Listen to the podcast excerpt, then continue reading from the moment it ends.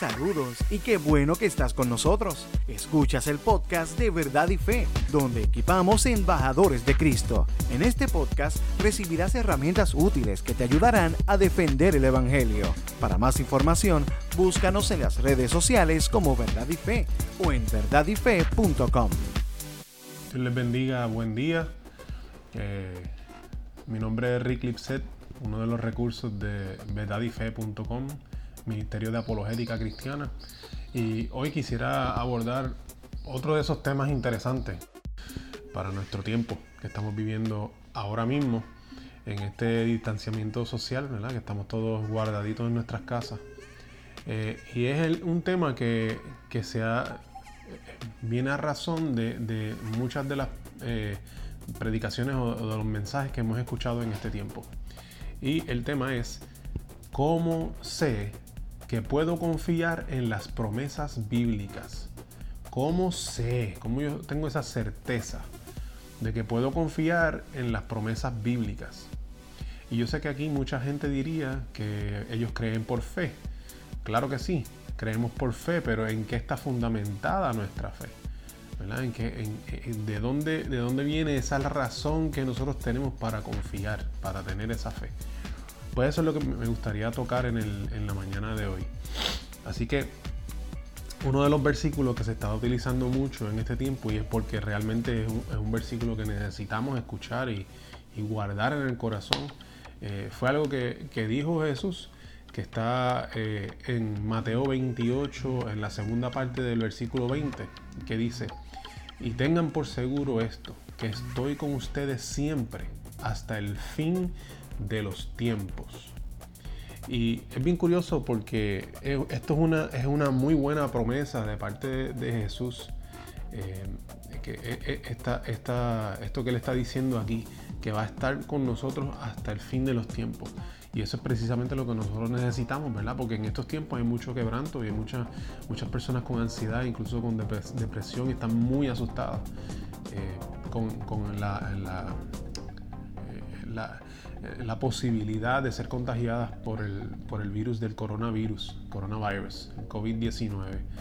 Así que eh, es una buena promesa de que nosotros podemos agarrarnos de ella, ¿verdad? De que Jesús va a estar con nosotros hasta el fin de los tiempos. Pero entonces la pregunta es cómo yo sé que yo puedo confiar en esa pregunta, en esa, en esa promesa. ¿Cómo yo sé que yo puedo confiar en esa promesa? Y pues la, la misma Biblia nos da la medida que nosotros podemos eh, usar para saber si, si, es confiable eso que, se nos ha dicho. Así que si vamos a segunda de Timoteo, capítulo 3, versículo 14, vemos que dice, pero tú debes permanecer fiel a las cosas que se te han enseñado. Sabes que son verdad porque sabes que puedes confiar en quienes te las enseñaron. Fíjate que la, la palabra aquí, Pablo le está diciendo a Timoteo que él puede confiar, él puede tener fe, en lo que se le ha enseñado porque él sabe quién se lo enseñó. Eh, ¿verdad? en, este, en, el caso de Timoteo, pues sabemos que fue su mamá y su, abuela, ¿verdad? Eunice, que era su mamá, y, Loida, que fue su abuela, y eso sale en 2 de Timoteo 1.5. Eh, pero es bien, es bien curioso porque entonces eh, la Biblia ya nos da esa medida de cómo, de cómo nosotros podemos saber que podemos confiar. Eh, entonces, es bien eh, importante que nosotros entendamos de que eh, mucha gente dice que, Jesús nunca dijo que Él era Dios, pero en la escritura hay muchos momentos en donde, donde sí aparece estas declaraciones. Por ejemplo, en un momento Jesús le preguntó a sus discípulos, ¿qué dice la gente de mí? ¿Qué dice la gente? ¿Quién dice la gente que yo soy?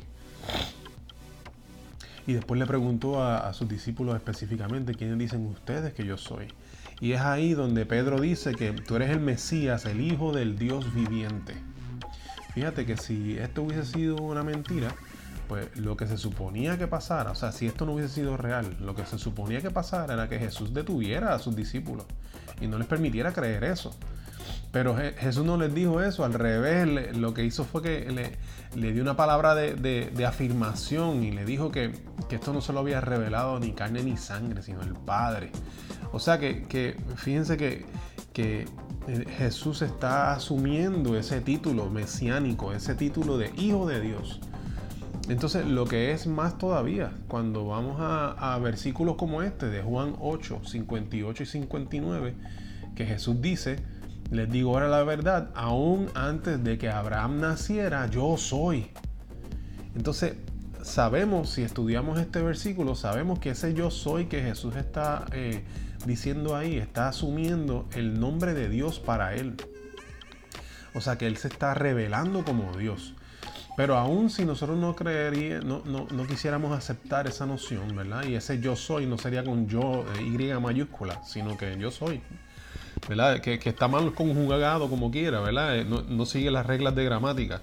En, otro, en todo caso, diría, digo la verdad, aún antes de que Abraham naciera, yo era, ¿verdad? Pero no yo soy, pero la escritura dice yo soy. Pero aún si no, no aceptáramos que ese yo soy es el yo soy eh, de deidad, ¿verdad? De, que Él es Dios. Eh, tenemos que considerar entonces lo próximo que, dice el, próximo versículo, Juan 8.59. 8, eh, y es que en ese momento tomaron piedras para arrojárselas, pero Jesús desapareció de la vista de ellos y salió del templo. ¿Por qué tomaron piedras para arrojárselas? Bueno, pues tomaron piedras para arrojárselas porque él acababa, si, si estaba mintiendo, acababa de, hacer una blasfemia, había, dicho blasfemia, había dicho que, él, que él, era el yo soy y que estaba incluso antes de Abraham, o sea que él había asumido para sí mismo eh, un título de deidad, él era, era Dios, se estaba revelando delante de ellos como Dios, por eso es lo que lo querían matar. Así que aunque no lo haya dicho quizás eh, específicamente, Jesús no haya dicho literalmente, yo soy Dios, eh, sus palabras sí confirman lo que nosotros creemos de él, que él en, verdad sí era Dios. Eh, entonces ahí podemos regresar a la, promesa que, Jesús nos hace, ¿verdad? Que dice en Mateo 28, 20, lo leemos otra vez, y tengan por seguro esto, que estoy con ustedes siempre hasta el fin de los tiempos. Ahora podemos tomar esto con seriedad porque significa que si, que si Jesús eh, es Dios, pues entonces Él nunca miente, Él es fiel y Él cumple sus promesas. Eh, porque Dios no puede negarse a sí mismo, Dios no puede mentir. Por ser Dios, él, es perfecto, Él no podría mentir. El pecado no forma parte de Dios. Así que si, Jesús dijo que iba a estar con nosotros hasta el fin de los tiempos, nosotros podemos creer en esa promesa, porque Él es Dios.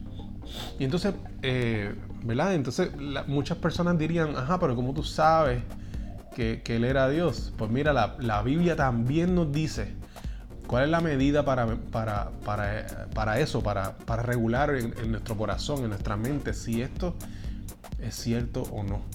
Y lo encontramos en 1 Corintios 5:14, donde dice, y si Cristo no ha resucitado, entonces toda nuestra predicación es inútil y la fe de ustedes también es inútil. Fíjate que el cristianismo eh, se valida o se destruye en la resurrección de Cristo. Piensa en eso un momento. Si Jesús no resucitó, entonces todas las promesas que él hizo eran falsas. Si Jesús no resucitó todo lo que él decía de sí mismo, hasta ese versículo que leímos, que él, decía antes de Abraham fuese yo soy, ese versículo hubiese sido mentira. Porque estaba realmente estaba blasfemando, o sea que realmente estaba mintiendo si hubiese sido así. Pero, pero pregúntate, eh, eh, ¿Dios Padre resucitaría a alguien que está blasfemando y está diciendo que es Dios? Eso como que no hace sentido, ¿verdad? Entonces, que, Jesús haya resucitado confirma todas las palabras que Él dijo, confirma todo lo que, lo que, las promesas que Él dijo. Por lo tanto, podemos no solamente confiar sabiendo de que Dios no va a mentir, sino que sabemos que es Dios porque Jesús resucitó. Así que hoy eh, quisiera alentarte en este tiempo de distanciamiento social y de, tanta incertidumbre, quisiera alentarte con esa, con esa promesa de Jesús para que hoy la, guardes en tu corazón, la atesores, que en el, en el momento en donde tú estás, en la situación donde tú estás, sea cual sea, sea buena, sea mala, estés experimentando quebrantamiento de, salud o, estés bien o conozcas a alguien que esté en quebrantamiento de salud, esta es una palabra eh, específica para este tiempo. Mateo 28, 20, en la segunda parte de ese, versículo que dice Jesús, y tengan por seguro esto, que estoy con ustedes siempre, hasta el fin de los tiempos. Y si Dios está con nosotros, entonces podemos eh, atravesar cualquier dificultad. Si Dios está con nosotros, incluso las dificultades relacionadas a este virus las podemos pasar, porque le tenemos a Él. ¿Qué te pareció el tema de hoy?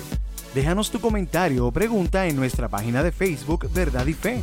Oramos para que este podcast sirva para darte herramientas útiles que te ayudarán a defender el Evangelio. Para más información, búscanos en las redes sociales como Verdad y Fe o en verdadyfe.com. Gracias por estar con nosotros.